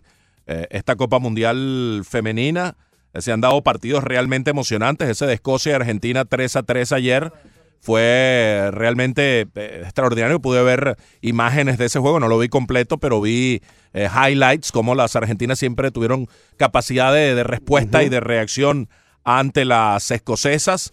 Se ha visto ese duelo Brasil-Italia, que es un- son dos Fantástico. potencias tanto entre hombres como entre mujeres. La victoria brasileña 1-0. El Y despliegue de fútbol de los Estados Unidos es brutal. lo de los Estados Unidos es tremendo. Es brutal. Norma, ¿cómo estás? Bienvenida. Sí, bueno, buenas tardes, ¿cómo están? Buenas tardes. Eh, sí, oh, ahora que van a subir a Zap Gallen, Sí. tienen que hacer una movida del bullpen. Me imagino que será el bullpen, ¿no? Sí, em, diera la impresión de que el que va a salir es en el que subió ayer, ¿no? José Quijada. Diera la impresión de que lo subieron para que... Ay, pues yo, tenía, yo tengo ilusión que sea Adam Conley. O- ojalá Dios te oiga, Norma. Porque no lo, no lo soporto, la verdad. Oye, ven acá, ¿cuál prefieres tú? ¿Conley o Granderson? bueno, gracias. Gracias. horror, horror los dos. Un beso, Norma. Muchas gracias por siempre estar ahí, ¿sabes? Nos encanta que tú siempre estés allí, que estés escuchándonos y que, y que seas tan fanática de los Marlins, ¿verdad? Es algo, es algo edificante, que Norma siempre que uno habla de los Marlins siempre tiene algo que, que decir, que opinar, algo que preguntar. Es tan bonito que Norma siempre esté en nuestros oyentes, ¿verdad? Es muy consecuente y realmente está muy, muy pendiente de, del equipo de la ciudad. Nelson está ahí. Nelson, bienvenido. Muy buenas tardes, muchas gracias. Un abrazo para todos. Igualmente. Eh, yo les dije hace unos días que me preocupaba la llegada de los lesionados a los Yankees. Hay cosas que se entienden, pero no se comprenden. No se puede sacar de la alineación a casi 300 millones de dólares, pero sí se puede sacar 300 de averaje por uno que sí tiene 22 horones, pero batea menos 240. Estatus jugó un juego y ayer no jugó. Hay quienes dicen que lo subieron muy rápido. Pero bueno, afortunadamente siguen ganando. Sí, es un proceso de reajuste. Claro. pero siguen ganando y, y en ese proceso gradual, entró un día Encarnación, entró el día siguiente Stanton, eh, no es tan abrupto, ¿no? Eh, va de a poco, después va a entrar George y ese, ese teamwork que, que tenías no se ve tan golpeado. Claro. Y luego eh, tampoco llegan como salvadores. Tú sabes que es grave para los jugadores lesionados cuando se lastiman y abandonan a sus equipos por una lesión, que a su equipo le vaya mal y ellos, tienen, eh, y ellos tengan que apurarse, sentirse presionados y regresar como especie de salvadores. No, no, aquí los Yankees andan bien, ellos simplemente vienen a aportar lo que han hecho por tantos años, hacer lo que saben sin necesidad de sobrecargarse de presión. Y eso de, utilizarlos de esa manera, eh, mi querido Nelson, tiene que ver con, con eso, ¿no?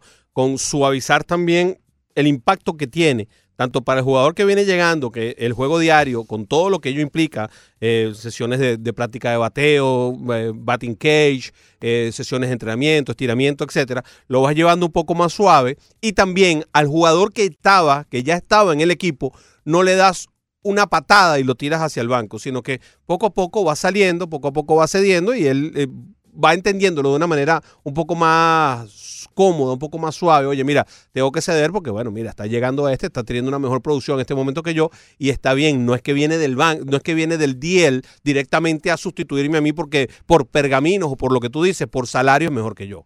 Al que sí lo golpeó fue a, eh, A Fraser. a Clint Frazier. Claro. Porque bueno, simplemente no tenía espacio. Lo bajaron a ligas menores para que siga jugando todos los días en, en AAA y vaya que ahora mismo puede ser una codiciada pieza de cambio de Clint Fraser. Tenemos a Manny en línea, lo recibimos. Manny, bienvenido. Ah, buenas tardes, muchachos, saludos. Buenas tardes. Este, bueno, sabiendo que nosotros nosotros lo que sabemos un poco de pelota, ustedes, por supuesto, respetando su conocimiento y nosotros como como como fanáticos, se pudiera decir, o, o ama- amantes de este deporte, eh, el respeto que se el respeto que se tienen los peloteros profesionales en cuanto a cuando se comete un error. Me refiero exactamente a cuando este equipo de los Marlins está jugando con una con una garra, con una con una fuerza, con unas ganas, como que estuvieran metidos en los papeles, eh, eh, no estándolo. Entonces viene un pitcher en un extra inning como ayer, saca dos outs y después viene uno y le desaparece la bola y entonces yo digo, bueno, yo sé que un home se lo puede dar a cualquiera, pero es que ya le han dado demasiada oportunidad, como lo dijiste tú, Broderick, ahora al principio del programa, hasta cuando la gerencia puede esperar por un pelotero así y no prescindir de su contrato. O sea, ¿qué tanto, qué, qué tanto dinero hay de por medio para que no este equipo no dejara libre a, a ese muchacho y no seguir dejando irse los juegos de las manos así como el de anoche? Sí, no, y no hay tanto dinero, gracias, Manny. Y Conley ya tiene 29 años. Yo creo que si, debe- si tienen que tomar hoy una decisión y es entre Conley y Quijada, oye, dale paso al futuro. Ya, ya Conley no, no pudo. Ya lo de ayer debió ser la gota que rebosó el vaso y tarde. Porque ya, ya, Sí, la- sí, ya sí. ese vaso se estaba derramando hace rato. Eh, dale paso a Quijada. En dinero, eh, Conley gana eh, por esta temporada 1.125.000 dólares y es elegible para arbitraje la temporada que viene y es elegible para la agencia libre en 2023. Quizás por eso, por los tres años todavía que quedan de control sobre él, a pesar de que va a ir arbitraje, si va a arbitraje el año que viene con estos números que tiene, pues bueno, va a quedar debiendo. Pero eh, quizás por eso es que se lo están pensando, porque quedan tres años de, de- de- control y de repente por ahí se lo están pensando. No es tan fácil conseguir relevistas en el béisbol de las grandes ligas, pero llega un momento en el cual, pues bueno, ya esto de 8 de, efectividad, cuando tienes 27 innings lanzados, porque no son 3 innings, tienes 31 apariciones, vaya, eh, es, es bastante, es demasiado. 8 de efectividad suena demasiado tonto. Eh, Vincenzo, Vincenzo está en línea. Hola, ¿cómo estás, Vincenzo? Hola, buenas tardes, gracias por la llamada, saludos a todos. Abrazo. Este, un, un comentario que tengo que hacer con respecto a la, a la Copa América. Eh, yo no sé si acaso ustedes tendrán el acceso para comunicarse con las personas que están en Brasil, porque la verdad que acá uno no lo puede hacer. Pero hay una frustración enorme de la comunidad chilena acá, que Jorge Ramos no habla, pero absolutamente nada, pero nada, nada de Chile, solamente Colombia, solamente Argentina, solamente Brasil, y, y qué sé yo, lo que la CONCACAF y todo, pero absolutamente nada de nada. Yo sé que va a hablar probablemente cuando juegue Uruguay con Chile, ahí va a decir algo, Pero ¿cuál es el problema realmente? No da ni siquiera ninguna noticia. Nosotros dependemos de ustedes, nos sintonizamos todos los días para escuchar de los países nuestros, porque estamos fuera de los países.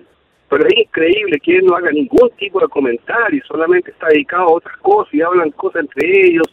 No sé si existirá, como tengo una forma, ustedes le pueden comunicar, decirle por favor que hable algo de U, del país de uno también. La Copa América es de todos los países de Sudamérica, no Tiene solamente razón. de cuatro. Muchas gracias, Vicencio. Tienes razón, Vicencio, es así. Eh, bueno, cuando nosotros hicimos nuestro preview, que invitamos a Daniel Chapela, le preguntamos sobre Chile, sobre el bicampeón vigente. Trabajo acá en Miami, Sí. acá en Miami ustedes es un trabajo estupendo, que lo único que hemos escuchado de acá en Miami, pero es Sí. increíble que él esté allá en Brasil y no haga un solo comentario y han pasado todos los partidos ya. Sí. ¿Sabes qué? Eh, Es muy probable que el rival del único partido que ha jugado Chile hasta ahora sea lo que ha sido, eh, que causa el silencio, ¿no? Yo no voy a responder por Jorge Ramos, creo que lo más saludable es llamar al programa de Jorge Ramos y que él responda. Em, pero quizá haya sido eso. La Roja jugó muy bien ante un rival que quizás sea de los más débiles que hay ahora mismo en la Copa y, e hizo lo que tiene que hacer con un rival débil. Pues hay que golearlo y lo goleó. Eh, la Roja jugó muy bien, eh, fue muy eficiente ante un rival que no, no, al parecer no va a plantear tantos problemas. Eso lo vamos a ver ahora y yo quiero ver a Chile jugando contra Ecuador. Ecuador eh, es un equipo mejor, que diera la impresión de estar mejor conformado con el equipo japonés. Este es un equipo japonés que no es el equipo de Japón, realmente. Este es un sub-23 a- a- adobado. Y vamos a ver eh, a Chile jugar contra Ecuador, a ver qué tan eficiente resulta la roja chilena, que fue muy eficiente, que sus eh, grandes nombres lucieron muy bien. Alexis Sánchez lució tremendamente bien, pero mejor lo hizo Arturo Vidal. Y así, pues bueno, eh, eso evidentemente pues que llenó los ojos de mucha gente. Vamos a ver qué tal lo hacen ante una oposición un poco mayor. Y por supuesto, después te queda ese gran partido contra Uruguay, que, que es el, el partido de los partidos. Yo creo que ahí es donde se decide cuál de los dos es uno de los, de los más grandes favoritos en esta Copa. Muchas gracias, Vicencio, por llamar por primera vez a nuestro programa. Abrazo. Hablábamos de, de- de grandes ligas entonces y ayer Max Scherzer dio una de esas demostraciones de, de coraje, de garra, con un lo que llaman un black eye el día anterior, practicando bateo, eh, practicando el toque de bola específicamente. La pelota dio en la punta del bate y le vino directo al ojo, le produjo fractura de la nariz y el ojo totalmente morado y la cara, porque el otro ojo también se le, se le amorató un poquitico. Decía, no tenía el más mínimo dolor. Hay cosas, he lanzado con cosas mucho peores que esta. Créanme. Vaya, que, que, que, que, bravo, ¿no? Que uno viéndolo así y uno sentía dolor por él y él haciendo caso omiso a cualquier tipo de circunstancia. El caso es que lanzó siete innings de cuatro hits con 10 ponches y pareciera que el golpe incrementó su velocidad porque la de ayer fue la tercera mejor velocidad que ha tenido en su carrera en cualquier partido, según Stats, en su recta de cuatro costuras. La máxima velocidad que él ha tenido en su recta de cuatro costuras fue el 7 de septiembre de 2012 con 96.9 millas. El 7 de septiembre de 2008, 96.8. Ayer con la recta de cuatro costuras, según Stats, tuvo 96.2 millas de promedio. Igual al 28 de septiembre de 2015, 96.2. Es decir, el tipo estaba embravecido. Vino a, a poner un extra producto de la circunstancia por la cual atravesaba. Y ojo, nota aparte, Broderick.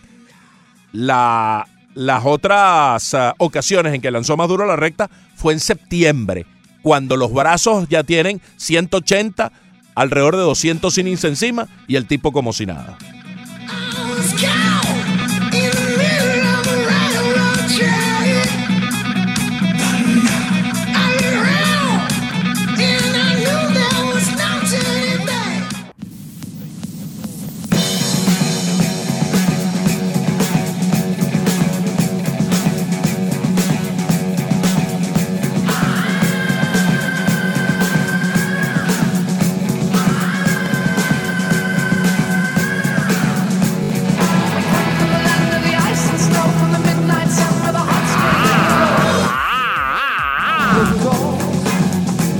Sabemos en quién se inspiró Robert Plant, ¿Qué?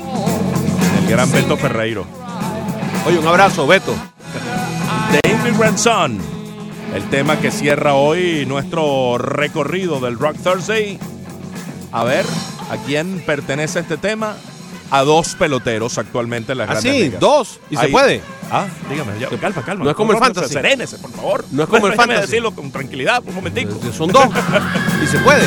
Sí, sí se puede. Noah Syndergaard de los Mets de Nueva York y Will Myers de los Padres de San Diego utilizan o han utilizado en algún momento de su carrera este famosísimo tema de Led Zeppelin, de la tercera producción de la famosísima banda inglesa de 1970, la canción del inmigrante.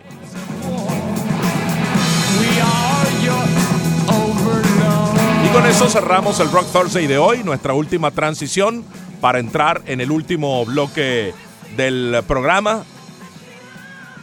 Ayer Mike Trout subió el WAR a la estratosfera. Sí, sí, pero ayer sí Porque- se lo merece. Claro, si él se va de 5-0 y lo sube igual, cuando eh, tiene un día de carrera, que para Trout tal vez no sea día de carrera, sino que tenga algún otro mejor o superior, cuando, cuando alguien impulsa 7, tal vez una sola vez en su carrera. Pero con Trout se puede esperar eso y más. Ayer, dos honrones, su sexto Grand Slam, cerró con un sencillo productor de dos para remolcar siete y establecer un tope personal. Nadie de los angelinos remolcaba siete desde Tory Hunter el 4 de julio de 2010. Luego de un mayo frío, Trout en eh, junio tiene 10 honrones en 19 juegos y ha empatado el tope de la liga con Edwin Encarnación con 22 vuelas cercas. 299 promedio de bateos, eh, 22 oh, cuadrangulares, 72 hits, con 59 carreras anotadas y 56 remolcadas, 7 robos de base. Su porcentaje de envasados es increíble, 462 de porcentaje de envasados y el WAR subió y bastante a 5. Está en 5.0 el WAR del señor Mike Trout que tuvo ayer de, de verdad un, un día fantástico, alucinante.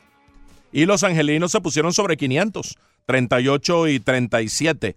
El equipo de Anaheim que mm, está de alguna manera enredado en la lucha por el comodín, muy lejos del primer lugar a 10 juegos de Houston, con todo y que los Astros vienen de ser barridos por los eh, rojos de Cincinnati. Y pues eh, a uno y medio del segundo lugar que ocupa Texas.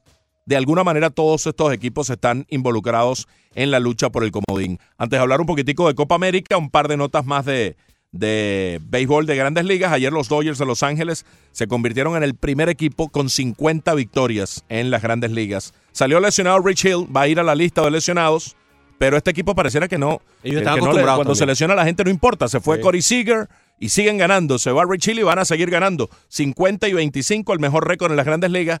Y, utilizando la palabra que acabas de decir, alucinante respecto a Trout, 39 en casa. 30 ganados, 9 perdidos en casa. Eso es un récord alucinante también. Sí, y 126 positivo en las carreras fabricadas con respecto a las carreras recibidas. Esos son líderes, pero por mucho de las grandes ligas. Tienen 16 carreras más, o sea, ese diferencial es 16 carreras por encima de los mellizos de Minnesota, lo cual es una barbaridad sencillamente del equipo de los Dodgers de Los Ángeles. Copa Oro esta noche a las 7 de la noche, Nicaragua contra Haití, a las 9 Costa Rica contra Bermuda, son los dos partidos que están previstos para la noche de esta noche, en donde se enfrentan esos, esos cuatro equipos. Colombia le ganó 1 por 0 a, a Qatar el día de ayer, gol de Dubán Zapata, un pase magistral de James Rodríguez. Una exquisitez de, Sí. de- de James. Eh, a tres dedos con el pie izquierdo, con la parte, con el, em- con la parte De eh, afuera del pie. de afuera del pie. Impresionante cómo se la puso en la cabeza Zapata para finalmente vencer la resistencia de Qatar. Colombia debió, hacer- debió haber hecho tres, cuatro goles. Los cataríes estuvieron defendiendo hasta, hasta dando mordisco con las uñas. No como lo que hizo Venezuela contra Brasil, que fue una, una defensa ordenada, con oficio.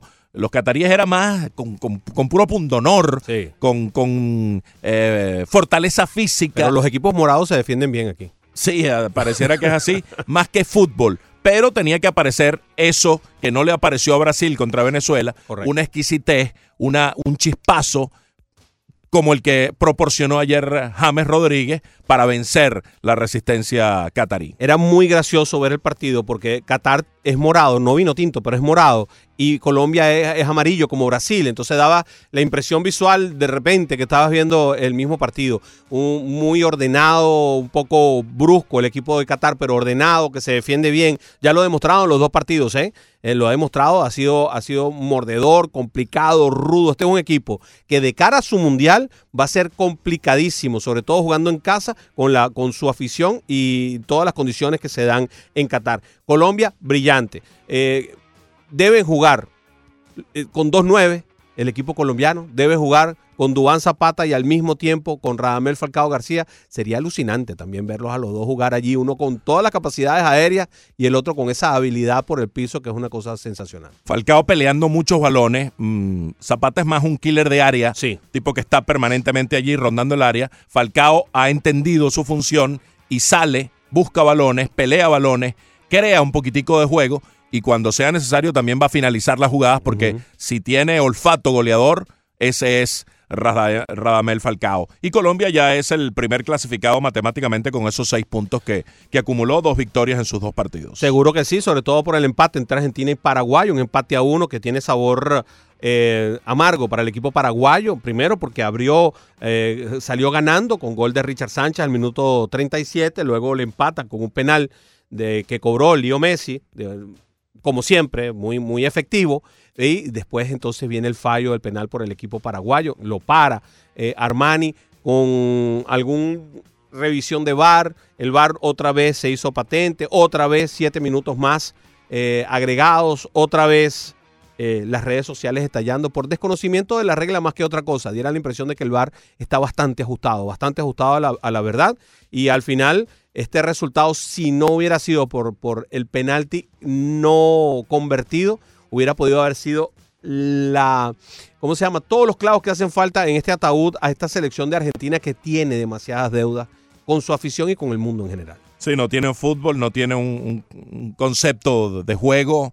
eh, hace cambios Lionel Scaloni que parecieran no tener son ni ton y no consigue, no consigue una identidad. Y ese es un problema recurrente que ya viene de varios años y de varios técnicos que no han tomado el pulso de la selección albiceleste. Con tantos buenos técnicos, si algún país produce técnicos de envergadura, de muchísima calidad, que dirigen a otros países, Y es Argentina. sí. Por eso, extraordinarios técnicos en, en el mundo entero, en equipos o en selecciones, probablemente la el- los que tengan más son los argentinos. Pero en su propia selección, dando tumbos desde hace varios años para conseguir un técnico idóneo. Porque la selección no la está dirigiendo el técnico desde hace algún tiempo. Y eso es uno de los grandes problemas que se ha presentado con el equipo de Argentina.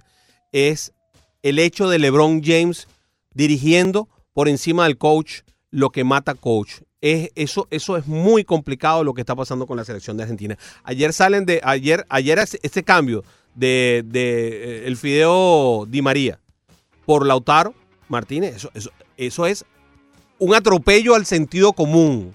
Lautaro Martínez era el mejor jugador en la cancha por el equipo de Argentina en ese momento, de cara al gol, digámoslo así. Y Di María entró desconectado, ausente, como que no estaba metido en el partido, con todo lo buen jugador que es Di María, pero pareciera que está Su Eh, momento pasó ya, diera la impresión. algo de eso o no está a gusto, quién sabe qué está pasando allá adentro, puertas adentro en la selección argentina que ahora se la tiene que jugar contra Qatar, que no va a ser fácil.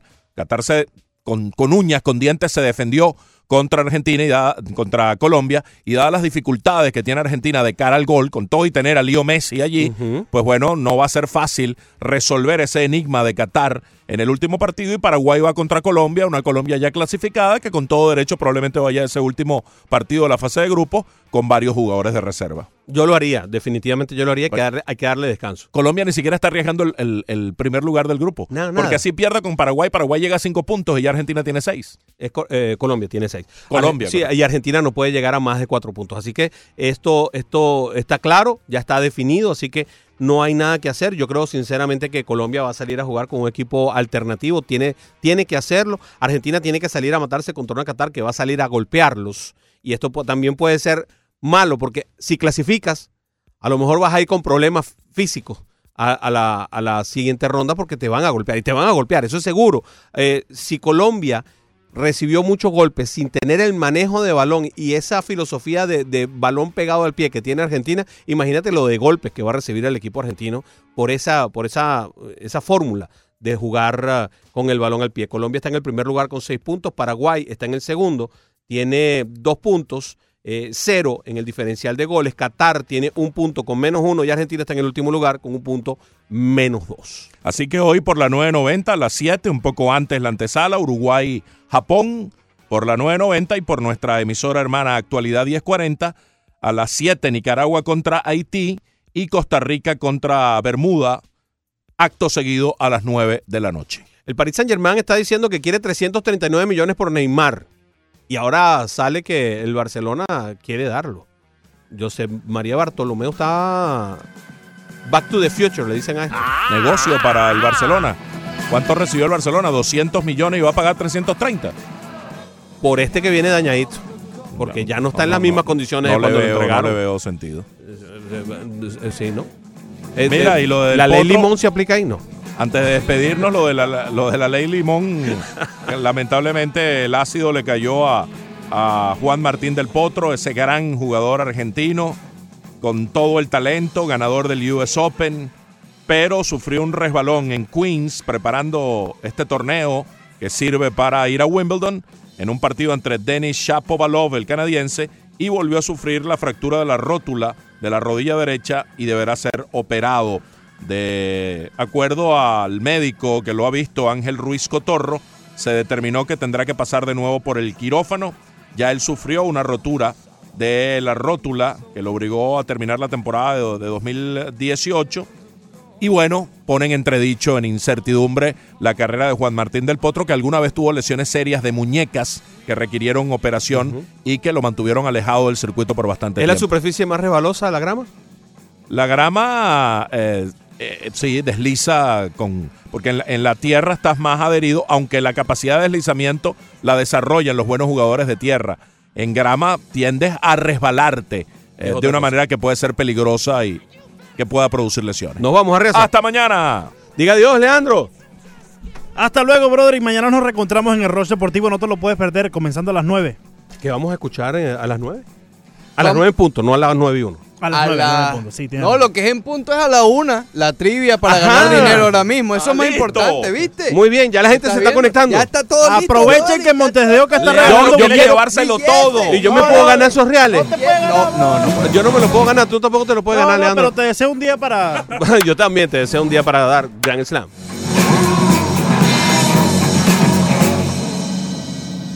Menú Deportivo es ustedes gracias a PICC, la empresa de tasadores públicos número uno de toda la Florida. Llámelos al 786-290-3663.